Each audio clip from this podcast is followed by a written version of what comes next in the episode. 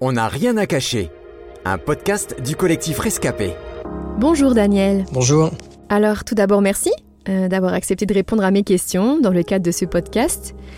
Et aujourd'hui nous allons parler ensemble de spiritisme. Alors euh, comme personnellement je n'ai jamais participé à des séances de cette sorte, euh, pour commencer Daniel, est-ce que tu pourrais rapidement nous expliquer en quoi consiste le spiritisme Alors ça consiste en fait à rentrer en relation avec euh, des esprits. Euh, certains, beaucoup pensent d'ailleurs qu'ils rentrent en relation avec euh, quelqu'un qu'ils ont connu, quelqu'un qui est mort. Mais c'est strictement faux, puisqu'en fait la Bible nous l'explique aussi hein, que il y a en fait un abîme qui sépare les morts des vivants, de manière à ce qu'ils puissent pas justement venir vers nous.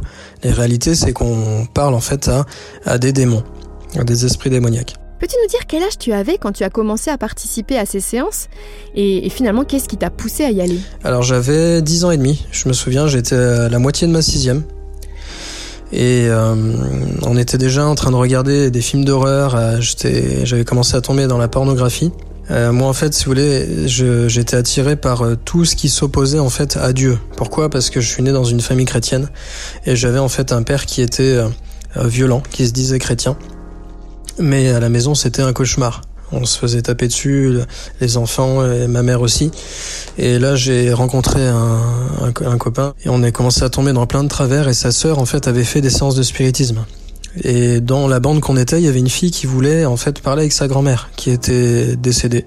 Et puis il y a eu des idées comme ça, à savoir un peu quel métier on allait faire, euh, à quel âge on allait mourir. Donc on s'est dit allez, on, on, on, essaye ce truc-là quoi. Alors étant donné que le spiritisme consiste en partie euh, à entrer en contact avec des esprits, j'imagine que ceux qui le pratiquent croient en un monde spirituel invisible.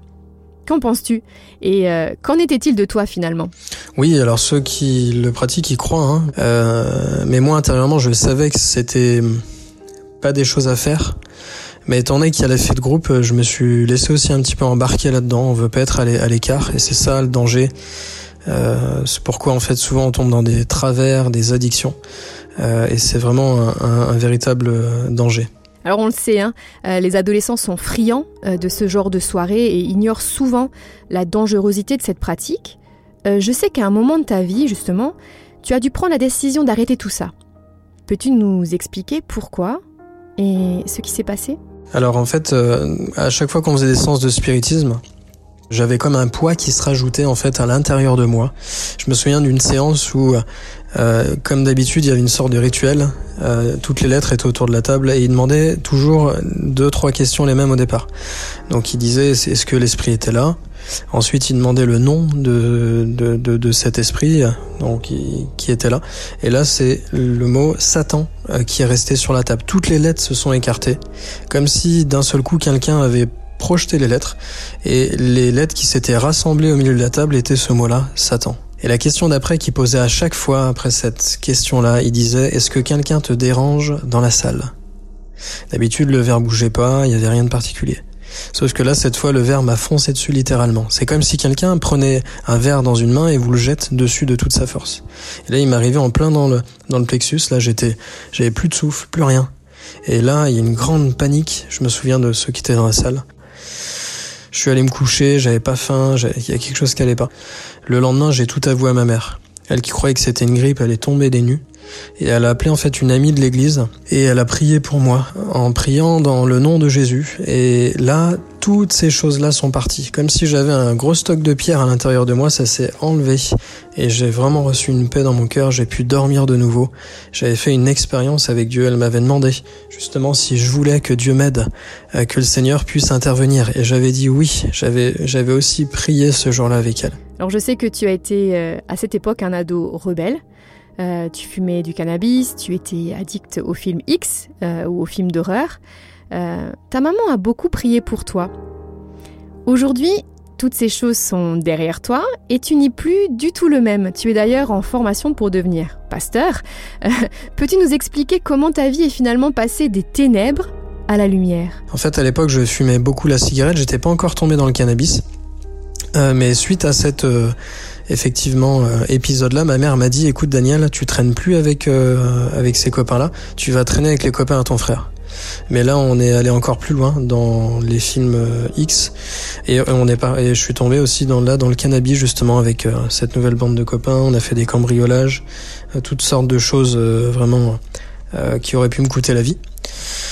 Et en fait, au milieu de ma déchéance, on était défoncé, euh, donc à l'alcool, au cannabis, et on était là dans cette salle à manger. Je regardais mes, mes potes de l'époque, j'ai eu comme un flashback. Je me suis souvenu à 10 ans, Dieu m'avait appelé en fait à devenir pasteur dans une réunion. Et là, il m'a rappelé tout cela. Et je me suis vu à mes 18 ans, moi qui m'étais dit ce jour-là, juste après cette réunion, comment je serais à 18 ans. Et je voyais ma vie qui était complètement différente. Euh, c'est là en fait où euh, j'ai dit à ma mère le lendemain matin, écoute, je vais, je vais venir à l'église. Parce que je, je, voyais que ma vie en fait était ratée. Et j'avais pensé en fait à mettre fin à mes jours. Mais finalement, je m'étais dit que j'allais plutôt faire le tour du monde pour trouver quelque chose. Je savais pas que c'était Dieu en fait. Hein. J'avais ce vide à l'intérieur qu'il fallait combler. Et un jour, je suis venu à une petite réunion de prière un mardi. On n'était même pas dix.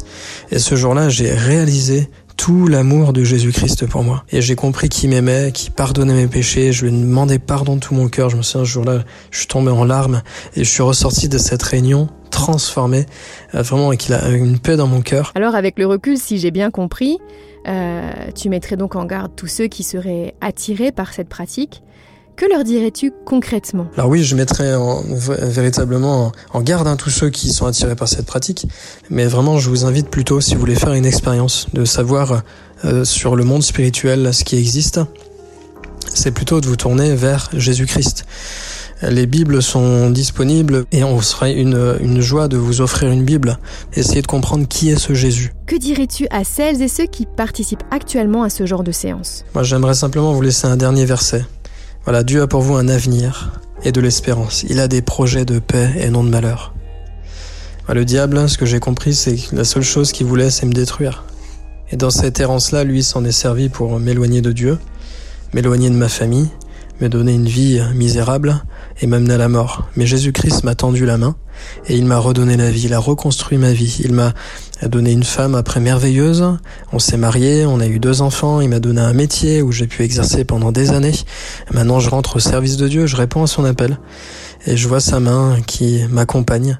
Vraiment j'aimerais vous dire, faites confiance à ce Dieu si merveilleux et renseignez-vous sur ce Jésus qui il est. Il est celui qui transformera votre vie. Un grand merci Daniel. Bah, merci aussi à toi. C'était On n'a rien à cacher, un podcast du collectif Rescapé produit par Trésor Média.